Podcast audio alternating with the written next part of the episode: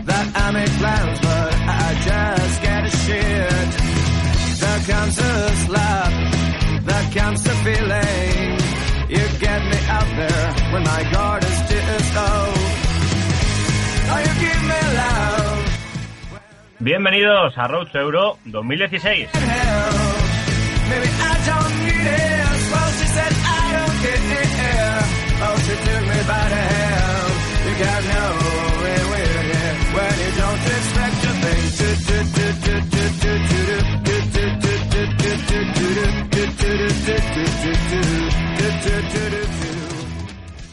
Bienvenidos, ¿qué tal el verano? Espero que bien. Les habla David de las Heras, sean todos bienvenidos a este programa número ya 27 de Road to Euro 2016. Se acabó el veranito, vuelven las elecciones y también volvemos nosotros. Ya cumplimos un año de programa de la Eurocopa, digamos, hicimos el Road to Maracaná, que el mítico, recuerden. Y bueno, ya estamos aquí de vuelta, sean todos bienvenidos a este programa. Como habéis podido ver, hemos cambiado la sintonía, la nueva se llama You Only Win y a mí me gusta mucho. De hecho, vamos a volver a escuchar un ratito más, hombre, que me he quedado con más ganas.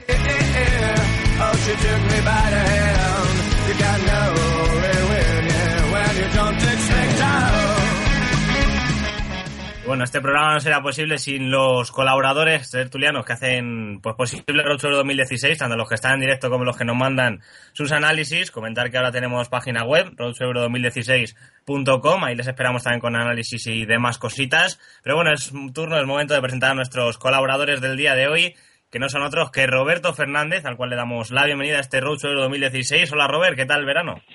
Hola David, muy bien. Pues nada, descansando un poquito en julio, tuve el mes de vacaciones y nada, pues en agosto a trabajar otra vez y hasta ahora. Qué bien vives, qué bien vives. Jaime Bonail, muy buenas. Muy buena, David. ¿Cómo estamos, compañero? Bien, ¿tú qué tal el verano? Me han dicho que te lo has recorrido España de, de punta a punta, por lo menos.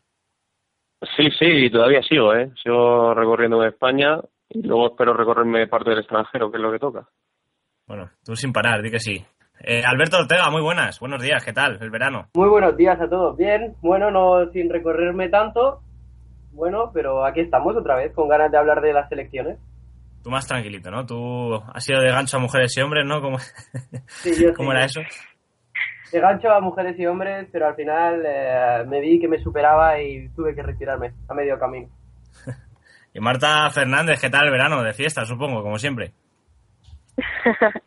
Hola, buenos días, ¿qué tal? O buenas tardes ya, a la una del mediodía. Yo, pues la verdad es que no me puedo quejar, David, muy ajetreada de fiesta, pero también trabajando y bueno, eh, me, me pude ir a Ibiza y la verdad que disfruté mucho. Como dice mi padre, que vale para salir, vale para trabajar, así que entonces no te, no te quejarás, ¿no? No, no, no me queje, la verdad que el verano muy bien, en todos los sentidos. Bueno, dicho lo cual, yo creo que es hora de irnos ya con la selección española, así que vamos a poner un poquito de música para amenizarlo, el camino, y nos vamos para allá.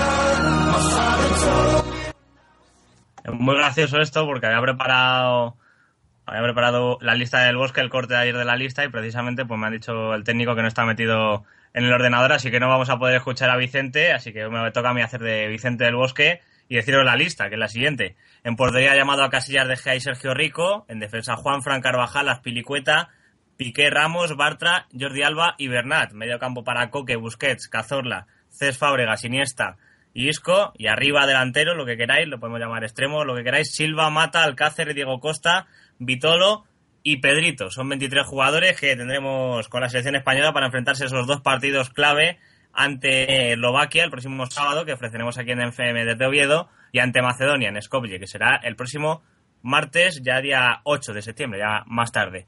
Eh, comentaros que las novedades de esta lista, pues como habéis podido comprobar, son Azpilicueta, que vuelve después de, de haberse pedido las dos últimas convocatorias, Diego Costa, más de lo mismo, y también vuelve Juan Mata, que lleva fuera desde, desde el Mundial. Se quedan fuera, por ejemplo, eh, respecto a la anterior lista, Miquel San José, el cual está lesionado, o Nolito, que también se queda, se queda un poco out de, esa, de esta lista.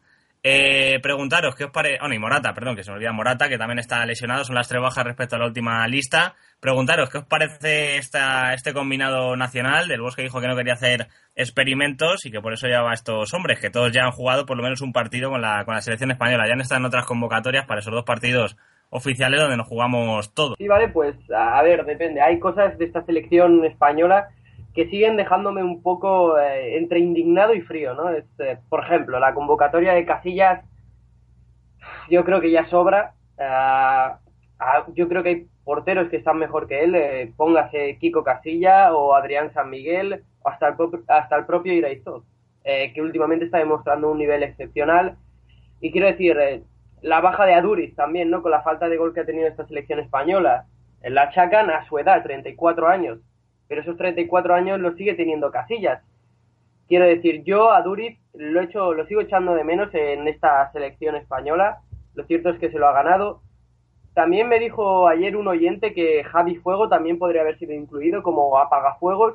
Yo creo que también podría estar, pero para esa posición realmente ya está Busquets, ¿no? Que sí que es cierto que en su sitio no tiene a nadie, no tiene ningún recambio. Y luego, por último, mmm, la convocatoria de Bartra a mí es que me, me, duele porque es un jugador que realmente no ha evolucionado nada desde que debutó. Uh, es un jugador que sobra realmente en esta selección española, que algún día, el, último partido que jugó la selección española, uh, sí que es cierto que encajó un gol por su culpa, pero más o menos completó un partido digno, pero yo creo que no tiene nivel selección española. Quiero decir, es el eh, cuarto central del Barça o el quinto por detrás de Mathieu Vermaelen.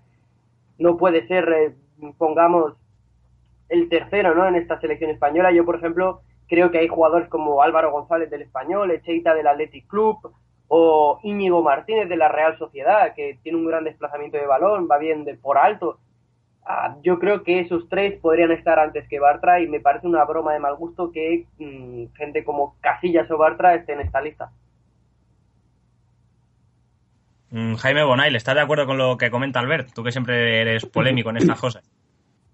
Sí, pues fíjate que no estoy de acuerdo con lo que comenta él, por la sencilla razón de que España se juega mucho y realmente no, no me parece que, que gente joven deba, deba sacar las castañas del fuego ahora mismo, ¿no? Es una, digamos, sería arriesgado, ¿no? Meter a gente que no tiene experiencia con la selección española y los que, digamos, han puesto a España contra las cuerdas son los que deben reaccionar ahora mismo. Casillas, bueno, pues es el eterno capitán de la selección española, es el, alma de este equipo y entraríamos, o Vicente del Bosque entraría más en polémica por la no inclusión de Casillas que por, que por la presencia de, en la convocatoria y eso le repercutiría notablemente en el partido. O sea, Vicente del Bosque siempre se ha definido por un, por ser un entrenador que, que siempre se ha llevado bien con la prensa, que no, bueno, ha recibido críticas pero no, no tantos como como pudieran ser otros y, creo que en esa tónica de, debe seguir. Lo que haría la inclusión de otros jugadores, pues aumentar la polémica, no centrarse en el partido, que es lo que tienen que hacer es ganar a Eslovaquia,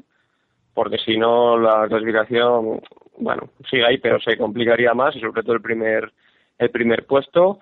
Y para mí esta convocatoria, pues bueno, me falta Morata, pero bueno, ya has comentado que estaba lesionado y la única duda para mí de Costa, creo que es la eterna la eterna disputa en el en la delantera no que bueno es un jugador que, que la verdad es que no rinde bien con la selección española y yo no sé hasta cuándo se va a dar cuenta Vicente del Bosque que hay jugadores veas el caso a Duri sí eso sí eh, que puede que puede disputar el puesto pero Diego Costa yo creo que en este sitio no no tiene equipo tal y como están las cosas.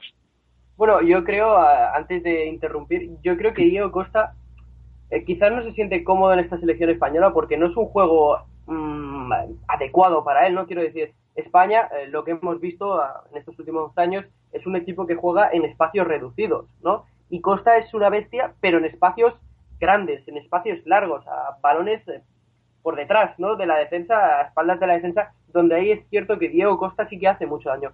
Pero en esta selección española, yo creo que si no cambia el- la forma de jugar, el, mm, el sistema de juego, el, el ritmo del partido, todo Diego Costa yo creo que jamás encajará, a menos que cambie la forma de jugar España. Yo, yo creo que es más tema mental, fíjate lo que te digo.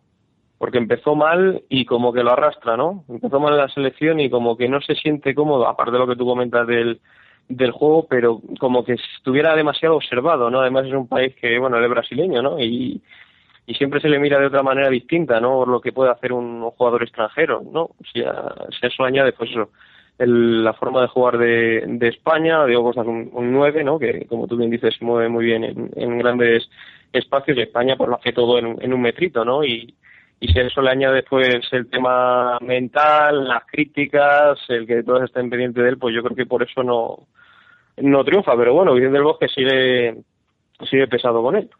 Bueno, también hay que tener en cuenta que, claro, que es que yo creo que tanto Del Bosque y Diego Costa tienen una presión añadida, ¿no? Que Mm. mm, Del Bosque apostó por Diego Costa, Diego Costa apostó por España porque confió en Del Bosque y ahora Del Bosque no puede dejarlo en casa, o sea, o dejarlo en el banquillo, quiero decir, tiene que Claro. apostar por él sí o sí, al menos durante mucho tiempo, porque Diego Costa dejó de jugar con Brasil para jugar con España y eso es una realidad.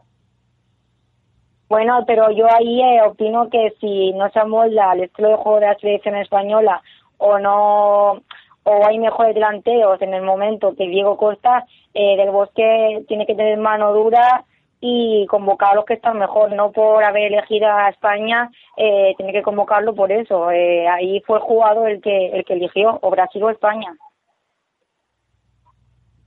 Sí, yo estoy de acuerdo con eso, pero quiero decir, ah, estoy seguro que Del Bosque va a seguir apostando por Diego Costa sí o sí, porque confía en él y porque Diego Costa se la jugó. Claro que fue Diego Costa, pero también respaldado por Del Bosque. Quiero decir, se la jugó y ahora Del Bosque tiene que apostar por él. ¿Tú crees que fue del pero por Bosque ejemplo o yo ya...? creo que estamos Sí, sí, Marta, dale. No, digo que, que estamos de acuerdo lo, eh, en los que estamos ahora debatiendo, que por ejemplo a Duriz a lo mejor ahora está mejor que Diego Costa, porque el Chelsea tampoco es que haya empezado muy bien. Ya hablando de que lo que estés hablando de Duriz, yo quería haceros una pregunta, poneros una situación, una realidad.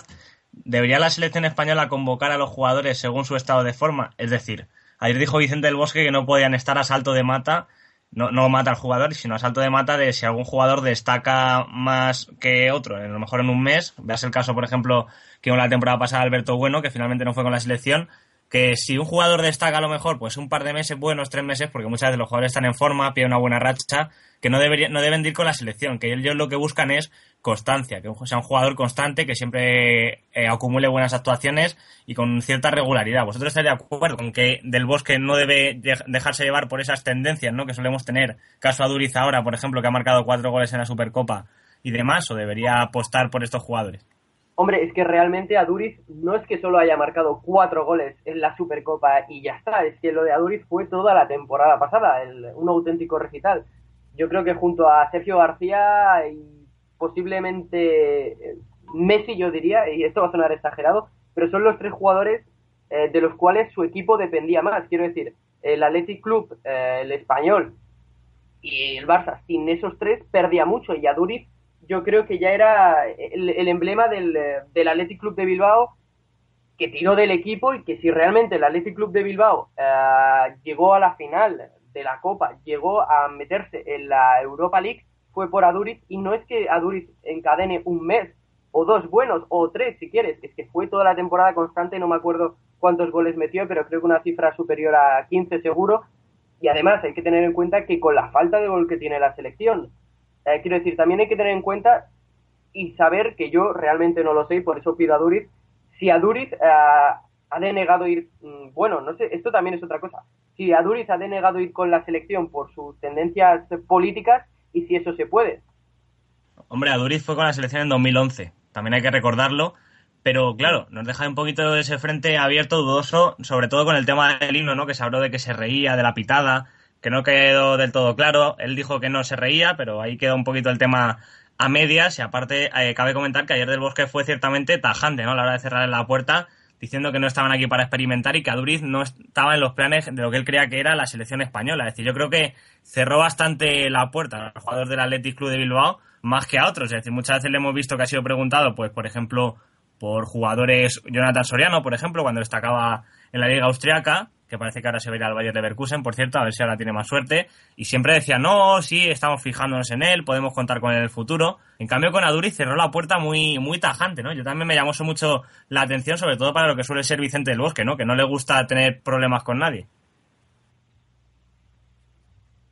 Eso también. yo creo que... Bueno, a veces. se... No, no, hablar, hablar. Le dejo el turno Yo lo que- sí, yo lo que creo que a Duri con 35 años eh, hay que pensar un poquito más en la en el futuro, ¿no? Y es lo que está haciendo Vicente del Bosque. A Duri cuánto le queda, dos años más al máximo nivel o incluso uno. Vicente del Bosque tiene que pensar también en el en el mundial, en la Eurocopa y tiene que empezar a hacer un bloque sólido dentro de la selección. Yo puedo jugar bien durante un mes, pero luego a lo mejor la selección no rindo, no me siento cómodo con los jugadores, hay a lo mejor mal rollo. Average en el, en el Athletic Club, pues bueno, se siente como en su casa, va a la selección y quizás también está, esté demasiado observado, mm, el, el rendimiento no es el, no es el mismo, entonces bueno, mejor construir un bloque, un bloque sólido e ir metiendo poco a poco gente, pero de futuro, ¿no? Por ejemplo, en la portería Sergio Rico. No sé si os parece bien que esté Sergio Rico, a mí la verdad es que me sorprende, ¿no? Que esté como, como tercer portero, el propio Bartras, ahora has hablado, es gente joven que es la que va a tomar el relevo, se supone, de la selección española. Aduriz no va a tomar ningún relevo de, de nadie, va a estar ahí para a lo mejor algún día sacar las castañas del fuego de, de la selección española, pero yo a Aduriz no le veo más que nada por la, por la edad que tiene. Bueno, eso díselo a Klose, Sí, por ejemplo. Quiero decir, la edad ah, puede ser una cosa negativa si no estás bien físicamente, o puede ser, mm, entre comillas, una bendición, porque eso te lo, lo que te aporta la edad y te quita en velocidad, reflejos, etcétera, te lo da en experiencia, en eh, colocación, y colocación para un delantero centro, para mí es excepcional. A mí lo de la edad, esa mm, excusa, entre comillas, no me acaba de valer, porque entonces la convocatoria de Casillas tampoco la entiendo. Pero- Mm, Aduriz no tiene la Pero con experiencia de Casillas. Casillas. ten- Sí, pero Casillas, el debate, no, o sea, hay debate, pero es que sinceramente lo dije antes de, que nos fuéramos de vacaciones, que Casillas, si está bien en el Oporto, va a ser el titular en la Eurocopa de Francia, a no ser que De Gea eh, se salga en el Madrid o Manchester, no sé dónde estará, pero yo creo que De Bosque va a apostar por, por Casillas en la Eurocopa, y ahí seguramente se jubile, pero que yo creo que va a ser el titular.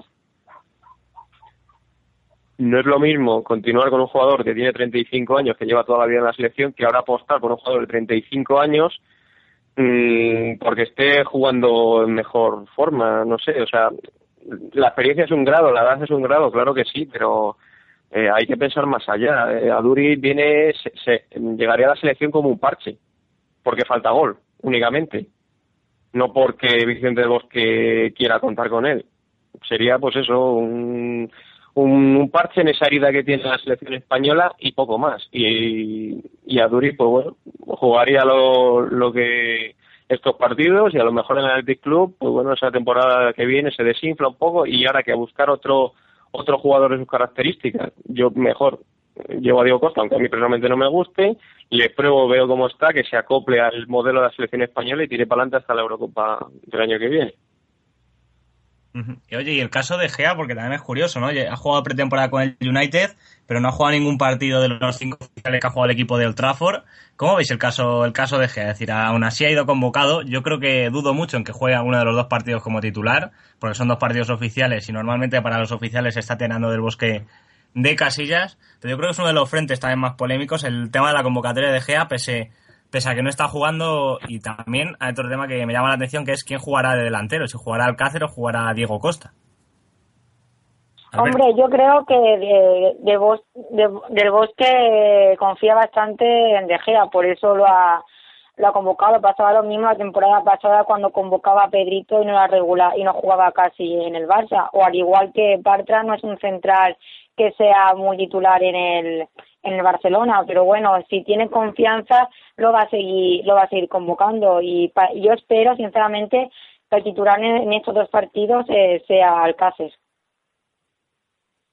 Pues varias cosas. Yo, por ejemplo, el caso de Gea, mm, yo creo que es transitorio, ¿no? Y que se, se ha visto acorralado en esa situación porque el Manchester United, eh, yo creo que De Gea quería seguir jugando el último año en el Manchester United e irse gratis pero está claro que el Manchester United le obligó, a ver, le obligó, no le puso sobre la mesa un ultimátum, o renuevas o eh, vas a ir al banquillo, porque no te vamos a soltar eh, gratis y el año que viene. Entonces, a expensas de lo que haga el Real Madrid con su fichaje, que yo no lo veo tan claro que lo vaya a fichar, quiero decir, mm, el Real Madrid tiene una portería bastante segura, con dos porteros de unas características bastante diferentes, con lo que eso aporta, tanto Kiko Casilla como Keylor Navas quizás no son porteros, bueno, Keylor Navas quizás sí, solo que ahora como lo hemos visto tanto tiempo suplente, parece que nos cueste decirlo. Ah, para mí sí que son porteros de notable excelente y De Gea es excelente. Entonces habría que ver si viene De Gea, yo creo que uno de los dos se va, no creo que tenga dos porteros de un nivel tan alto en el banquillo Real Madrid, aunque yo creo que De Gea no acabará viniendo y no sé qué pasará con él porque si se tirase todo un año en el banquillo del Manchester United, que ya hemos visto que Luis Van Gaal no tiene problema en dejarlo allí, ah, sería muy perjudicial, perjudicial para él. Yo creo que su convocatoria está bien. Ah, la de Sergio Rico me parece mm, mucho mejor portero que Beto en el Sevilla, solo que Beto es mejor que él emocionalmente y siempre lo digo, pero Rico es mucho mejor que él en todos los aspectos y para mí sí que va a ser mm, capaz de estar en la selección, para mí sí que tiene nivel. Y sobre el ataque, o Alcácer o Costa, mm, yo no sé por quién apostaría, porque si tenemos en cuenta que, bueno, partimos de la base que la selección española va a seguir con, va a apostar por el 4-3-3, yo apostaría quizás antes por Alcácer, más que nada porque el momento que está atravesando Diego Costa ah, es horrible, creo que ha metido tres goles en... No sé si sí, pero al ver una cosa, Alcácer, Alcácer no está siendo titular con el Valencia, está jugando Negredo. Bueno, contra el eh, contra el Mónaco sí que sí que es cierto que fue titular Alcácer y contra el eh, Rayo donde hubo más rotaciones fue titular Negredo. Pero en principio el titular del Valencia Pero también también hemos visto, perdón, también hemos visto que las, en las antiguas convocatorias cuando ha jugado Alcácer ha sido más resolutivo que Diego Costa. Sí, sí, porque se adapta mejor al esquema. Yo creo que es un jugador que se adapta mejor a lo que quiere del Bosque, ¿no? Que, que Diego Costa. Y bueno, que además Alcácer, eh, esto puede sonar exagerado, pero para mí, rematando al primer toque, eh, está en el top 10 eh, de Europa. O sea, el primer toque rematando Paco Alcácer es una auténtica maravilla. Sí, sí, estoy de acuerdo. Bueno, vamos a hacer un poquito un, un stop en este, en este análisis de la selección española. Vamos a seguir hablando con protagonistas, con gente que también es conocedora de esta selección española, aparte de vosotros, que ya sabéis que sois los mejores especialistas, pero también hay otros medios que tienen gente buena, como por ejemplo Cadena Cope, que tiene a Miguel Díaz, a Miguel Ángel Díaz, perdón, Miguelito, eh, famoso por estar sobre todo pues con la selección española, con el Real Madrid, y bueno, ayer nos dio su impresión acerca de la lista del bosque, vamos a escuchar lo que nos contó. Te quería preguntar por la lista, ¿cómo la has visto? Es decir, sobre todo esa vuelta de Diego Costa, Filicueta, Juan Mata. Sí, bueno, quizás lo más sorprendente, la, la llamada otra vez de Mate y ¿no? Lo demás, más o menos lo esperado, había una duda de si Morata iba a venir o no por, por cuestiones médicas más que, más que técnicas. Diego Costa la vez anterior eh, no estaba todavía al 100% o así lo habían seleccionado y no estuvo, pero bueno, yo creo que futbolistas como Morata, eh, como Alcácer, como como Pedro, como Diego Costa, eh, son fijos para, para el seleccionador y si no hay problema, pues son los, los delanteros que tiene en mente. Una cosa que ha dicho del Bosque, que yo creo que se ha dejado bastante claro, que no cuenta con Avisaduri, ¿no? En teoría para la Eurocopa, ¿tú cómo ves esa decisión? Eh, yo creo que hay que entenderle, ¿no? Eh, a lo mejor sí merece el premio de ir a la selección, pero eh, él considera que tiene que tener más o menos una idea fija, que a veces estado más cerca de la Eurocopa, son dos partidos oficiales, eh, es el partido además el de Oviedo contra Eslovaquia, porque es el que si se gana eh, te puede dar el, primer puesto del grupo, ¿no? Entonces, bueno, quizás si, si tuviéramos una vara de medir exacta de qué futbolista está en mejor momento que el otro o quién se lo merece más, pues a lo mejor la lista sería diferente, ¿no? Pero bueno, la, la selección también en cierto modo es un equipo, Vicente también tiene su, su manera de entender esto, tiene sus fijos fijos, aunque si no están bien, pues eh, no vendrán y lo tiene difícil, ¿no? También por la edad que tiene, pero la verdad es que es un poco injusto, ¿no? Eh, que, que Aduriz estando como está no, no esté en la selección, ¿no? Pero yo también entiendo a, a Vicente del Bosque. Ya por último, preguntarte, ¿la convocatoria de David De Gea justa? Yo creo que sí, porque eh, en condiciones normales son dos partidos oficiales. Vamos a ver si juega los dos Siker. Eh, pero yo creo que, que De Gea es el futuro, que es una situación puntual, que, que lleva un mes sin jugar. Pero bueno, no sé, tampoco creo que esté falto de forma. ¿no? Otra cosa ya, por ejemplo, el mes de septiembre se lo pasara en la grada. Pues entonces ya a lo mejor sí sería momento de no traerle, ¿no? Pues la situación se complicaría. Pero bueno, también ha pasado en otros momentos con, con otros futbolistas, ¿no? Que han estado jugando poco con sus equipos y yo creo que en esos casos también les tiende la mano Vicente porque, porque forman parte del equipo y porque De Gea es el portero de futuro. A Eslovaquia se le puede ganar, ¿no? Supongo. Sí, además tienen cuatro bajas importantes. Eh, allí yo creo que fue incluso injusta la, la, derrota, ¿no? Porque España dominó, pero es cierto que descuidamos un poco y al final al contragolpe acabaron ganando el partido, ¿no? Pero bueno, hombre, yo creo que hay que ser ambicioso, hay que intentar ganarles y ser primeros, pero también hay que ser inteligente porque el segundo puesto también te mete directo a, a la Eurocopa. Ah, muchas gracias. Ahí están las palabras de Miguel Ángel Lara de Cadena Cope, hablando un poquito de, de la selección española, de sus impresiones. Me llama la atención que dijo que en Eslovaquia fuimos mejores, aunque hay que ser inteligentes, ¿no? Que como segundo también se puede clasificar la selección española. Y por otro, por otro lado, eh, tras escuchar a Miguel Ángel Díaz, vamos a escuchar a Miguel Ángel Lara, el periodista de Marca, punto, de Marca Periódico, perdón. A ver qué nos cuenta, cuáles son sus impresiones acerca de, de esta lista de, de convocados. Estás ahí con Miguel Ángel Lara de Marca. Lo primero preguntarte por tus sensaciones después de esta lista de Vicente del Bosque. Bueno, era una lista complicada, ¿no? Porque hay mucha gente que está jugando menos de lo que se podía esperar, que son suplentes, hay lesiones, sanciones. Pero a partir de ahí, creo que el grupo está hecho, que la base está, formada, que tiene alguna punta, algún retoque, como la vuelta de Juan Mata, de Pilicueta. Pero entiendo que, no, que esta es la base que va a estar en Francia el verano que viene. ¿Y consideras que, por ejemplo, esa ausencia de Álvaro Morata es, por lesión muscular, no? Supongo, como ha comentado del Bosque, a pesar de que vaya a jugar este fin de semana.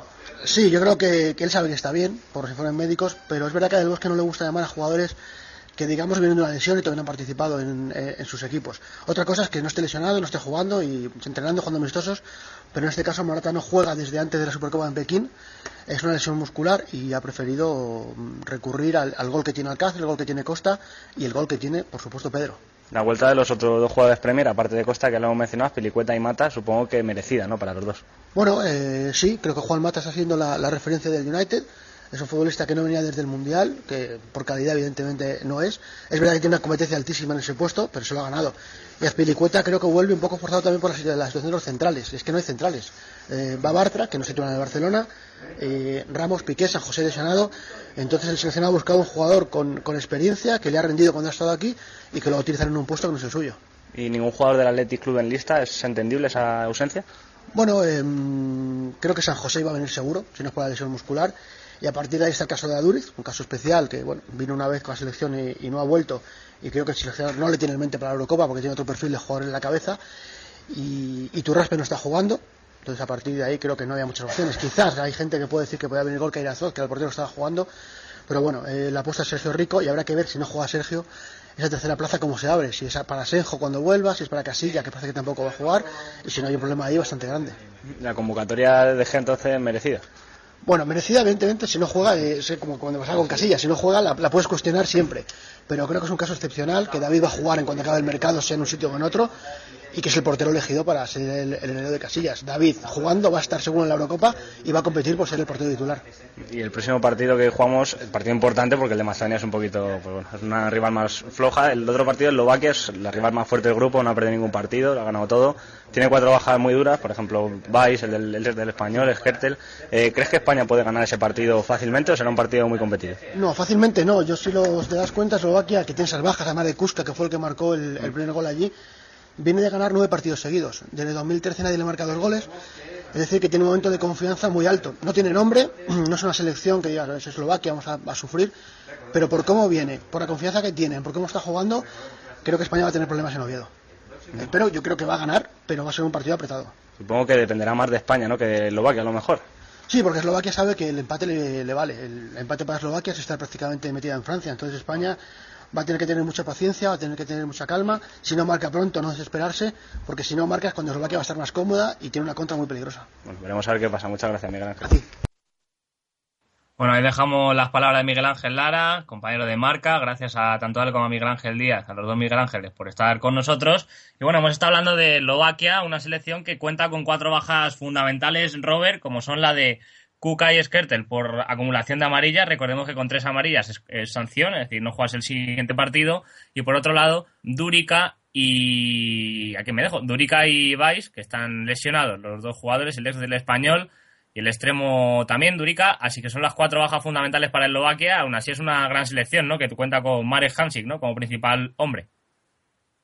Sí, es su, su hombre más conocido y su hombre más peligroso, ¿no? Eh, quizá arriba está un poquito falta porque, bueno, a ver, tiene buenos delanteros, Nemeki y Yakuko, pero, pero ya tienen una edad, ¿no? Entonces, bueno, quizá Eslovaquia tiene problemas arriba y lo va a tener en un futuro porque necesita dar, dar relevo ya, ¿no? Y, y bueno, las bajas de, de Skertel y, eh, y Duricha van a ser eh, van a ser gordas.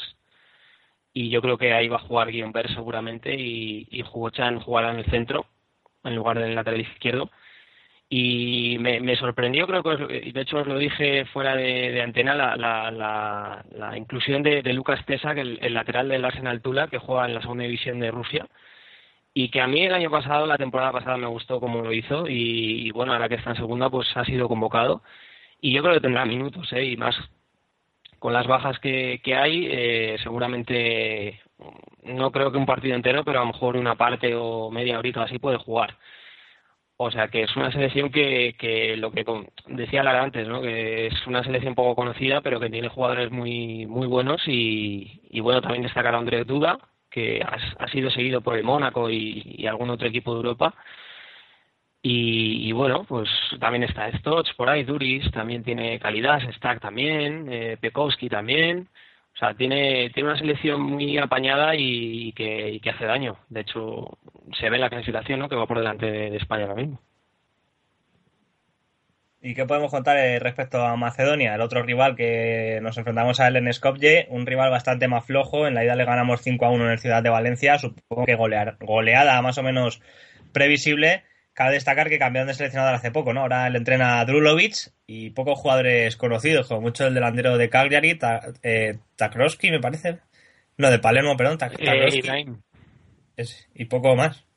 Sí, es que es, es lo que dices, es- va a ser una selección que, España no, no va a tener muchos problemas en ganar. Eh, es que sí, Tarkovsky del Palermo, eh, Ibrahim, eh, y es que no tiene así nada más llamativo, ¿no? O sea, quiero decir que si España sufre con Macedonia, pues apaga y vámonos. O sea, yo creo que es un partido que lo, va a sacar. Como es verdad que antes Eslovaquia eh, perdió 2-1, o sea que, bueno, que plantaron cara a los eslovacos y, bueno, pero no creo que, España tenga muchos problemas en, sacarla adelante. Bueno, vamos a cambiar un poco de tema, vamos a aparcar ya la selección española, que yo creo que ya le hemos dado bastante bombo. Recuerden toda la información al respecto de esta semana de selección y tal, roadshow2016.com y el sábado narramos el partido desde Oviedo. Eh, vamos a hablar de Francia, Jaime, a ti que te gusta, también a ti Robert y supongo que al resto también nos gusta esta selección francesa, que cuenta como principal novedad la convocatoria de, de Martial, del delantero del Mónaco. Vamos a repasar un poco la lista rápidamente. Portería lleva Lloris, Mandanda y Ruffier. Defensas de Bucci, Ebra, Koscielny, Mangalá, Sañat, Tremulinas, Barán y Zuma. El medio centro para Cabay, Condovia, Matuidi, Pogba, Schneiderland y Sissoko. Y en la delantera Benzema, eh, Nabil Fekir, Giroud, Griezmann, Martial y Balbuena, que acaba de fichar por el Olympique de Lyon. ¿Qué opinamos de esta lista, Jaime?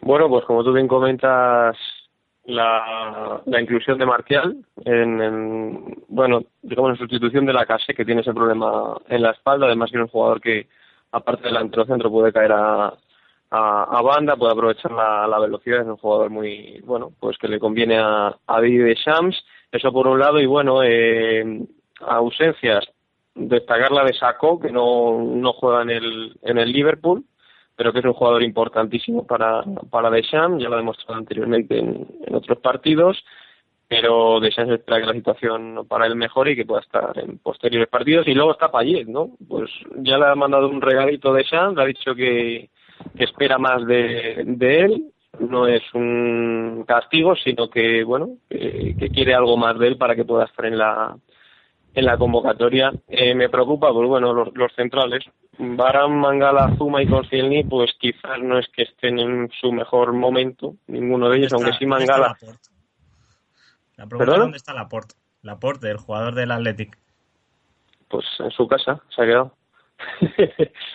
no, eh, De Sans eh, creo que fiel a- al, al grupo este, a los cuatro centrales. A Baran sacó Koscielny y Mangala, sacó como hemos dicho no va porque no juega y ha metido a, a Kurzuma, al jugador del, del Chelsea, que quizás puede ser ese ese relevo, ¿no? Porque en el Chelsea la verdad es que es eh, el ojito derecho de, de Mourinho, por así decirlo, y luego Mangala, pues ahora con en el City con la llegada de, de Otamendi, vamos a ver cómo cómo, cómo maneja eso el, el francés.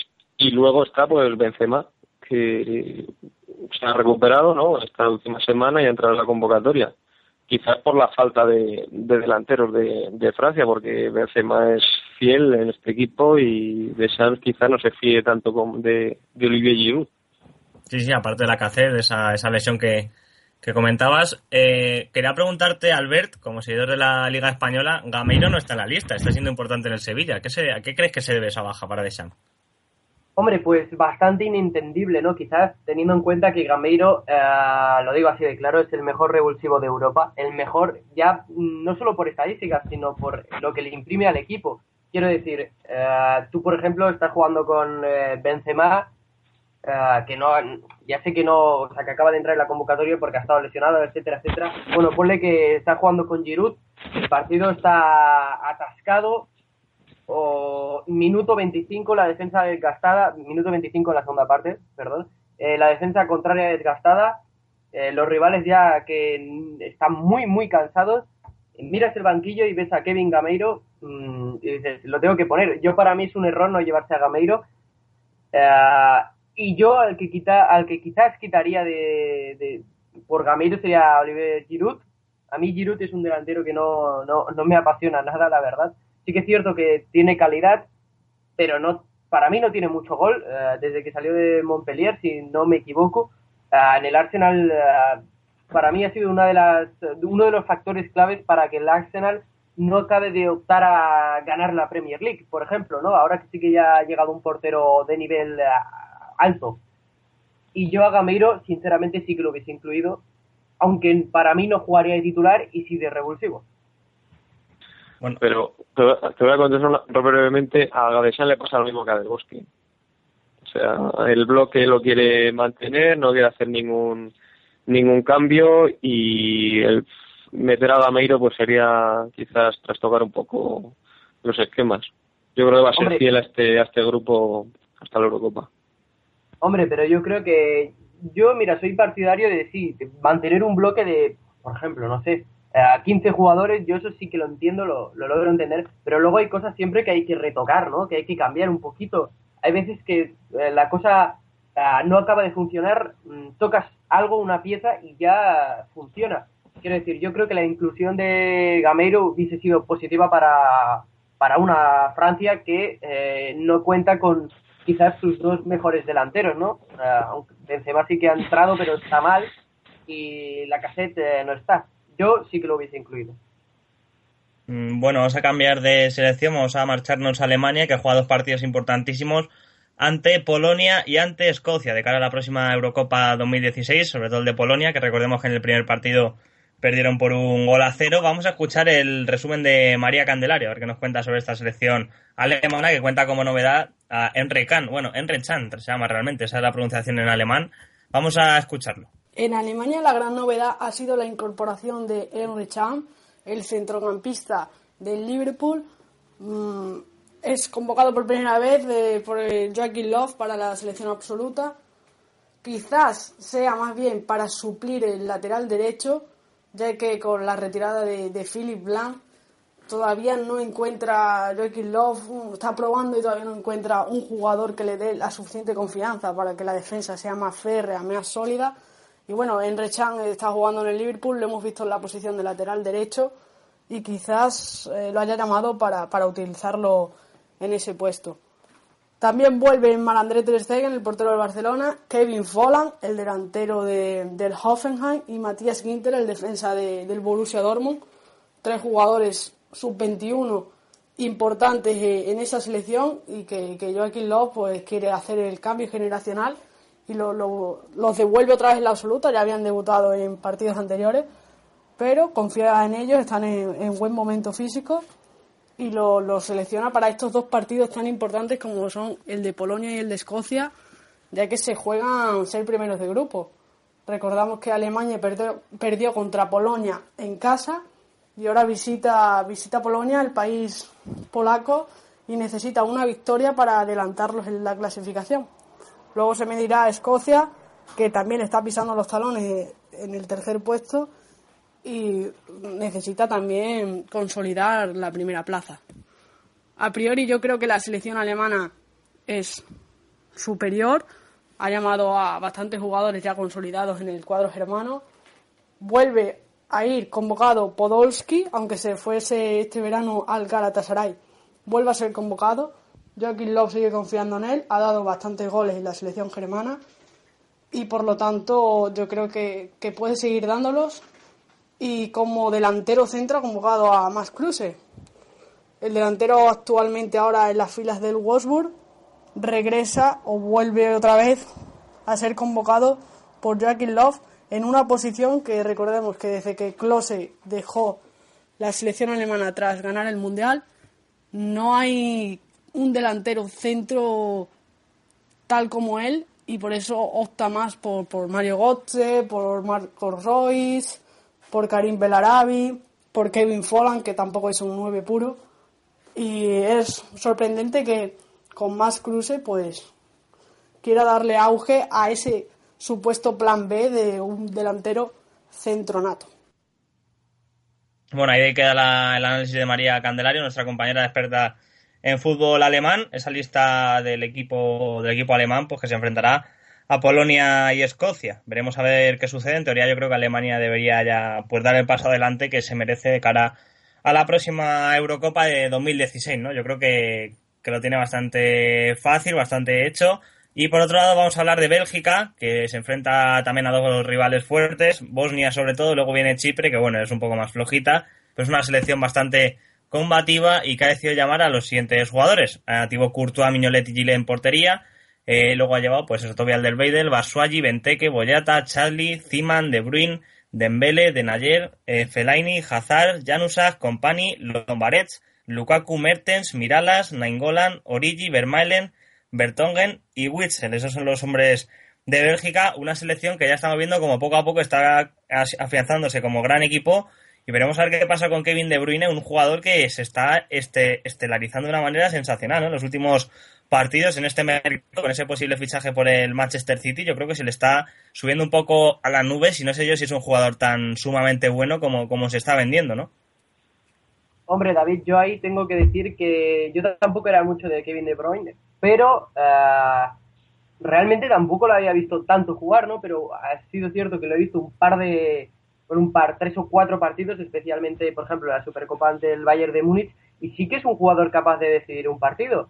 Además, estuve husmeando sus estadísticas y es cierto que ha participado, eh, ya sea con goles, asistencias o jugadas elaboradas o a balón parado, en más del 50% de los goles del Wolfsburgo, ¿no? Mm, Yo creo que sí que es un jugador de un calibre bastante alto que puede ser la pieza definitiva para que el Manchester City eh, lo gane todo. Si- ya aspira ya con él, ah, ya sería ya la guinda del pastel y por el cual dicen que van a pagar 80 millones. Yo creo que, bueno, el mercado inglés está, el mercado británico es cierto que está hinchado y muy elevado, pero yo creo que es un jugador de un nivel muy alto por el que se debe pagar bastante pasta y no me extrañaría que fuese el, eh, bueno, el emblema de esta selección eh, prodigiosa belga. Sí, sí, yo creo que sin duda es un, un gran jugador. Robert, ¿qué te parece la lista? ¿Qué opinas también sobre De Bruyne? Como ha comentado Albert, es un jugador que va a ser el nuevo líder de esta Bélgica, incluso puede estar por encima de Eden Hazard, que todo el mundo siempre ha hablado maravillas de él, pero quizá no haya dado un paso adelante tan tan fuerte como se esperaba. Es decir, siempre se ha hablado que es un gran jugador, que lo ha hecho muy bien. El otro día incluso Mourinho dijo que su temporada había sido mejor que la de Cristiano Ronaldo. Pero, ¿qué opinamos ¿no? de, de De Bruyne, de esta selección belga que poco a poco se está afianzando como una selección top mundial? Sí, bueno, a ver, De Bruyne es muy buen jugador, ¿no? Eh, la temporada pasada hizo un temporadón con el, con el Wolfsburgo, fue el máximo asistente, eh, marcó goles también y fue un, un, hombre clave en que el Wolfsburgo se terminara segundo y estuviera otra vez en, en Champions, ¿no? después de mucho tiempo. Pero lo que sí veo desorbitado es eso, el pagar 80 millones por un chico que a lo mejor no se adapta bien a la Premier o eh, le queda grande el City quizá, pues vamos a ver si eso no le pesa, ¿no? Eh, pero vamos, yo creo que, que dotes tiene y, calidad también. O sea, te quiero decir que, que es, un, es un buen refuerzo, obviamente. Eh, vamos a ver si vale 80 millones y, y bueno, pues en Bélgica obviamente es, es un nombre importante, ¿no? Y de la lista, pues bueno, vuelve Vermaelen, eh, me sorprende.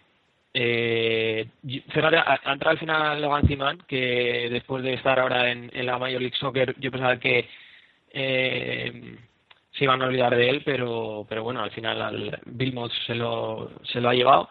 Y no está tampoco Ferreira Carrasco, ¿no? que, quizás su, su fichaje por la le ha frenado, el no ser titular y demás, aunque es verdad que solo llevamos una jornada de liga, pero, pero bueno, se ha quedado fuera. Y bueno, yo creo que lo de Carrasco sí me sorprende, porque es, es muy buen jugador, es verdad que es joven y tal, pero pero bueno, yo creo que su marcha del Mónaco le, le, va, le va a tocar mucho de cara a la selección porque va a pasar de ser indiscutible como lo era en el Mónaco a, a ser suplente en el Atleti y, veremos la Eurocopa, ¿no? Si, si va, yo creo que sí irá eh, en un principio, pero claro, si no juega, pues obviamente no, no va a ir porque tiene a Miralas que si juega, Mertens también, en fin, tiene, tiene muchos hombres ahí en, en, en, los extremos que, que, que están por delante ahora mismo.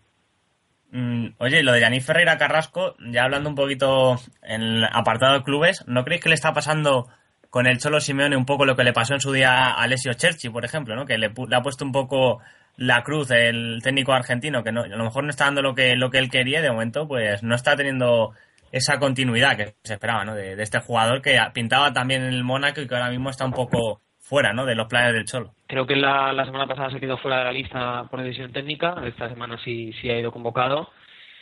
Y, y vamos a ver, eh, es que, a ver, también hacerse un hueco en el 11 de Atleti ahora mismo también es complicado, ¿no? Porque está también Oliver eh, y hay, pues bueno, hay competencia, ¿no? Que pasa como a ver si te hace sitio en el 11 del Madrid o en el 11 del Barcelona, pues ahora el también, ¿no? Ha pasado de, de ser un equipo que de no tan renombre a tener pues eso mucha competencia y muchos jugadores muy buenos en todas las demarcaciones y, y, te cuesta meterte ahí.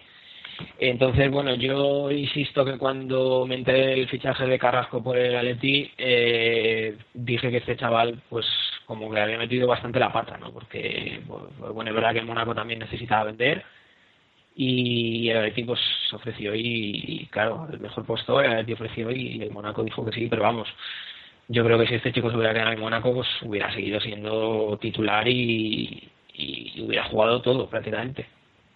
Bueno, seguimos con el repaso de selecciones.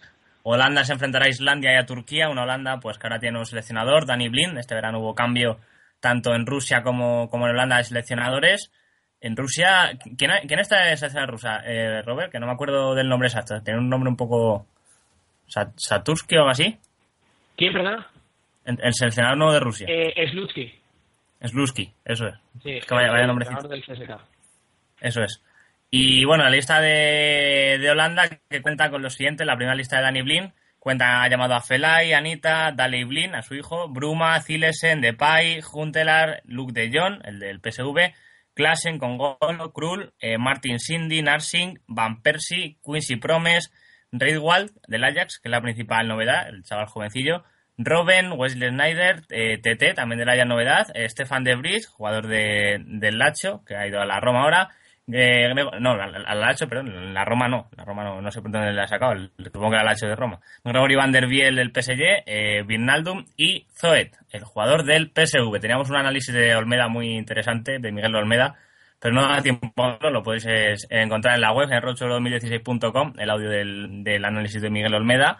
Y bueno, eh, selección, pues que yo creo que con caras nuevas y yo creo que Danny Blin quiere un poco cambiar la cara, ¿no? Después de lo mal que lo hizo Gus Hiddink, que no consiguió dar el nivel ni mucho menos. Bueno, eh, a mí me sorprende que haya ido Riegal, es verdad que, que, está siendo titular en el Ajax y, y, goza de minutos ahora, pero claro, eh, también de decir que está ahí por, por la marcha de Moisander, ¿no? Y creo que el Ajax ha empezado bastante flojo defensivamente la temporada eh, le costó la eliminación en Champions porque el partido que hizo en Viena fue lamentable, tanto la ida como la vuelta. Y, y bueno, me sorprende que vaya a Riedel. Yo creo que, a ver, también defensivamente Holanda no tiene grandes nombres ¿no? ahora mismo, entonces bueno, está tirando más un poco de gente del filial. Eh, yo creo que incluso antes que Riedel me hubiera llevado a Rekic, el central del Marsella, que está, que la verdad es que ha empezado bastante bien la temporada. Eh, Tete me parece un buen lateral, pero es lo mismo. Creo que, todavía tiene algún defecto y, y, le falta un poquito de rodaje en, partidos importantes. Y bueno, pero está claro que no, que, que, que bueno, que si Blin lo, lo, lo cree oportuno, pues, pues a ver qué tal le sale, ¿no? Pero, pero vamos, Tete no va a ser titular, va a ser Vanderbilt, aunque bueno, a Tete le puede favorecer que es titular, ¿no? Vanderbilt con, con Aurier en el PSG no, no tiene minutos y, bueno, ahí quizá Tete pues pueda aprovecharse de colarse en el 11, pero, pero bueno, lo de Riego, insisto, me sorprende y, estando por ahí Rekic, quizá hubiera ido por delante el, el central del Marsella. Bueno, comentar que Tete no es valenciano, es, es del Ajax, ¿eh? Por si acaso estáis con la, con la duda. Eh, vale, vamos a ver. Inglaterra estábamos pendientes de su lista y Portugal también, todavía no las han hecho oficiales. En Inglaterra supongo que Harry Kane por fin de nuevo volverá con Inglaterra después de esa convocatoria que estuvo en marzo, luego no, no vino en junio porque se fue con la sub-21. Supongo que Harry Kane estará de vuelta en esa convocatoria y bueno, veremos a ver con qué nos sorprende Renna y eh, sí, sí, eh, que, que, nos suele sorprender, perdón, Renna, Roy Hodgson que nos suele sorprender a menudo. Y por otro lado, pues tenemos la lista de Portugal. Yo creo que entre otras muchas dudas está la convocatoria de Coentrao o no. Veremos a ver qué pasa con el jugador que no ha jugado ni un minuto pues desde hace ya muchos meses, desde antes, desde justamente su último partido con Portugal no ha vuelto a jugar Fabio Coentrao. Veremos a ver si, si va convocado o no. Por último, queda hablar de, en cuanto a selecciones grandes, la lista de Italia y para ello tenemos a Mario Gago al otro lado de, del Mediterráneo, desde Italia, para traernos pues, lo que viene siendo la novedad de esa lista que tampoco ha hecho oficial aún Antonio Conti.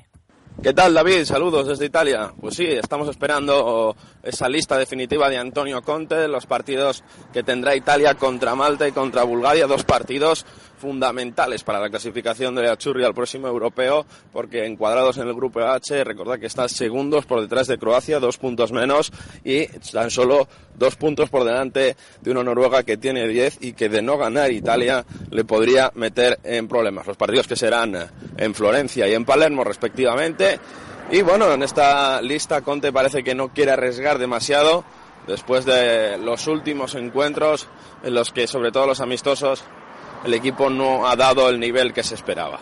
Así pues, eh, Conte, sobre todo la novedad que ha incluido eh, que va a incluir en esta convocatoria será que vuelve Pirlo, el centrocampista ex de la Juve, ya en Estados Unidos, volverá a la convocatoria. Así como digo, la probable lista será Buffon, Sirigu y Padelli en portería, tres eh, porteros, defensa de la Juve, Barzagli, Bonucci, Chiellini, también iría Ranocchia, el capitán del Inter, que aún así ahora no es titular. Y Moretti del Torino. Luego bastantes dudas. Podría entrar Romagnoli del Milan. O incluso Acerbi, que ya lo ha hecho en otras ocasiones. En centro del campo eh, contaríamos con los eh, carrileros, con Florenzi, De Siglio, Darmian del Manchester United y Pascual de la Fiorentina. Y lo dicho, la novedad de Pirlo, vendría de Rossi de la Roma, Valdifiero del Napoli, Berratti del PSG, también Parolo Soriano, eh, que veremos si a las últimas horas se hace jugador del Milan, así como los que sí así que son jugadores del Milan, eh, Bertolacci y el ex Atalanta Bonaventura. Además, eh, podría entrar Benassi del Torino, otros carrileros como podrían ser Antonelli y Santo. Por último, en ataque, Candreva, Vázquez del Palermo, Sansone, Pele, Immobile y Eder parecen bastante claros. Podría entrar también el Sarawi. Y la gran novedad de la que se espera también es Joe Vinco, el jugador también de la MLS, que sería llamado por Antonio Conte, el que fuera su entrenador en la Juventus. Joe Vinco lo está haciendo bastante bien en Canadá, en Toronto, y esto le podría valer una llamada de nuevo para la selección Azzurra. Otra de las dudas que podría entrar sería Zaza, que no ha tenido demasiados minutos en la pretemporada de la Juventus, y Gabbiadini, que no es un delantero nueve al uso, pero tiene con él Antonio Conte puede utilizarle con bastante variantes en, en ataque, así que esa es la lista que se prevé, se hará oficial durante el día de hoy, quizá mañana, y Antonio Conte que no puede fallar contra Malta y Bulgaria, rivales a priori demasiado fáciles, como es el primer caso de Malta. Así que os dejo casi sin aliento, pero bueno, ahí os paso la información de esa última hora de la lista de Antonio Conte, esos nombres que se prevén para los dos partidos, como digo. Aquí se tiene muy en serio esos dos partidos porque un paso en falso y Italia se podía quedar fuera del europeo. Un saludo, chao.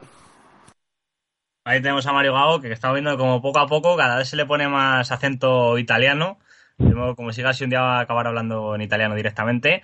Y bueno, novedades, Jovinko y Pirlo, ¿eh? Ojo a lo que nos ha soltado las noticias, la información que tenemos ahora mismo entre las manos. Jovinko y Pirlo podrían ser las novedades de, Italia, ¿eh? Vaya dos jugadores mirando hacia la, la MLS, ¿eh? Curioso. No, es- está claro. Yo, de hecho, cuando vi el nivel de Jovinko en Toronto, dije que iba a la selección. De hecho, creo que os lo dije a vosotros o, no sé dó- dónde fue, pero vamos, el caso que yo soy ahora mismo pro Jovinko y creo que debe ir. Eh, de lo que ha contado Mario, yo quería destacar algunas cositas. Eh, que vaya Sirigu me parece una tomadura de pelo, porque ahora mismo con Trapp no, no está teniendo minutos y creo que Sirigu no está ahora mismo a un nivel de selección, pero claro, es que tiene poco donde beber. Yo, yo creo que va Sirigu porque Perín está lesionado, si no yo creo que iría Perín y yo creo que, que, que va a ir a la Eurocopa Perín antes que, que Sirigu. Y, y bueno, arriba lo que digo de Jovinko me parece un, acierto, también va a estar por ahí Pelé pendiente. Y del centro del campo, pues yo lo que soy de Pirlo, pues obviamente me alegro mucho que vaya y, y lo necesita. Así que, y poco más que comentar de, de, de Italia. A mí defensivamente me parece bastante corta, o sea, a mí no me gusta. Y, y bueno, eh, pues eso quería dejar. Bueno, eh, para último comentar que ya sabes que Platini se presenta a la presidencia de la FIFA en las elecciones del año que viene y ha dicho de que no, de si no que si no gana las elecciones de la FIFA dejará igualmente el cargo como presidente de la UEFA, así que podemos tener una nueva realidad institucional muy pronto también en la UEFA, no solamente en la FIFA, así que veremos a ver qué, qué sucede. Dicho esto, me da a mí que no vamos a ir un poco de música, por favor.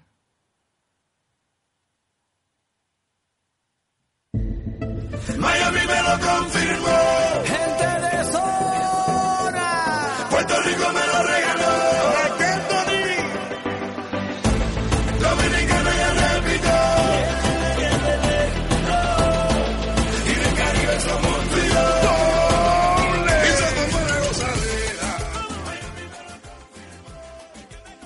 Bueno, con la, con la gozadera nos vamos a despedir en este primer Roadshow 2016 de la nueva temporada. Daros las gracias por estar ahí con nosotros, perdón que tenemos un problema de audio. Y nada, despedir a Roberto Fernández, a Jaime Bonay, a Alberto Ortega y a Marta Fernández, que han estado hoy con nosotros esta mañana de sábado para repasar toda la actualidad de las elecciones europeas. Nos vemos el sábado que viene. Eh, muchísimas gracias chicos por estar conmigo aquí, con nosotros, con los oyentes en Roadshow 2016 y nada, os espero pronto. Un fuerte abrazo a los cuatro. Un abrazo y muchas gracias. Abrazo. Chao, saludos.